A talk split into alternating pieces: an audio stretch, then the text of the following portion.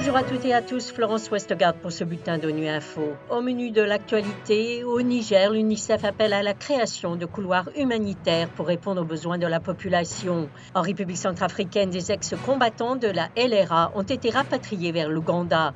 Enfin, l'Organisation mondiale de la santé encourage tous les pays à intégrer la médecine traditionnelle dans leur système de santé. Au Niger, qui est secoué par une crise politique, l'UNICEF continue son assistance aux populations les plus vulnérables.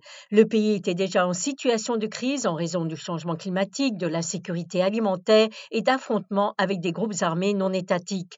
Pour Stefano Savi, représentant de l'UNICEF au Niger, les sanctions prises suite à la crise politique auront un impact direct sur les populations. Il appelle à la création de couloirs humanitaires et à la réouverture des frontières sans avoir un couloir humanitaire qui permette à tous les acteurs humanitaires de faire arriver la partie un peu d'approvisionnement, que ce soit en médicaments, que ce soit en nourriture. Tous les, les approvisionnements ils sont bloqués à la frontière. Et donc, c'est là, bien sûr, risque d'avoir un impact dans les prochaines semaines parce qu'aujourd'hui, on peut encore compter sur euh, qu'est-ce qu'on avait dans nos entrepôts. Mais les entrepôts, vont se vider bientôt. Donc, euh, on a besoin de la création de cette couloir qui réouvre les frontières aux besoins humanitaires. Et donc, euh, cela a un impact sur euh, les services essentiels de base, comme euh, la provision de solutions à la malnutrition, de médicaments, de traitements, d'accès à l'eau et à l'assainissement, et aussi les problématiques qui sont liées à l'enfance, le respect de certains droits, le fait qu'une situation comme celle d'aujourd'hui peut déclencher certains mécanismes pour faire face à la situation et certaines des solutions peuvent une augmentation de, de mariage précoce.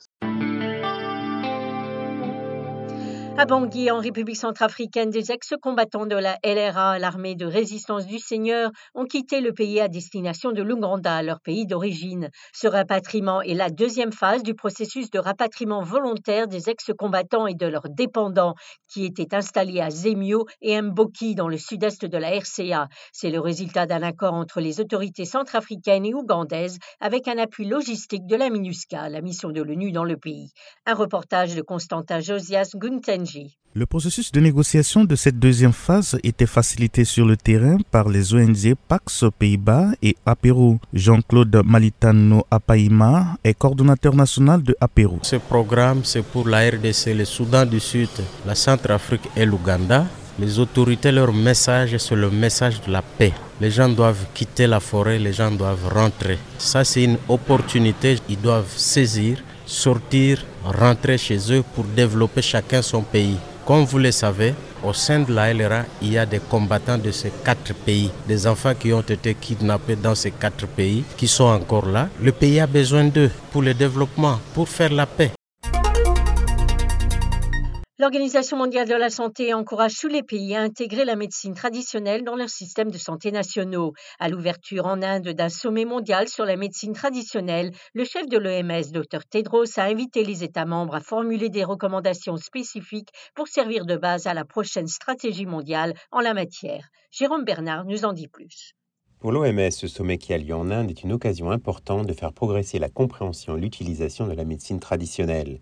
Lors de son discours, le chef de l'OMS a rappelé que tout au long de l'histoire, les peuples de tous les pays et de toutes les cultures ont eu recours à des guérisseurs traditionnels, à des remèdes maison et à des connaissances médicinales ancestrales pour répondre à leurs besoins en matière de santé et de bien-être. Pour Dr Tedros, la médecine traditionnelle n'appartient pas au passé. Elle fait l'objet d'une demande croissante dans tous les pays, toutes les communautés et toutes les cultures. La médecine traditionnelle complémentaire et intégrative est particulièrement importante pour la prévention et le traitement des maladies non transmissibles et de la santé mentale, ainsi que pour un vieillissement en bonne santé. L'OMS a ainsi retracé une longue histoire, notamment quand il y a plus de 3500 ans, les Sumériens et les Égyptiens utilisaient l'écorce du saule comme analgésique et anti-inflammatoire. En 2014, les États membres de l'OMS ont approuvé la première stratégie décennale mondiale pour la médecine traditionnelle. Cette année, ils ont décidé de prolonger cette stratégie de deux ans et ont demandé qu'une nouvelle stratégie décennale soit élaborée. Voilà, fin de ce bulletin de Nu Info. Vous pouvez nous retrouver sur Internet et sur nos comptes médias sociaux, Twitter et Facebook. Merci de votre fidélité et à bientôt.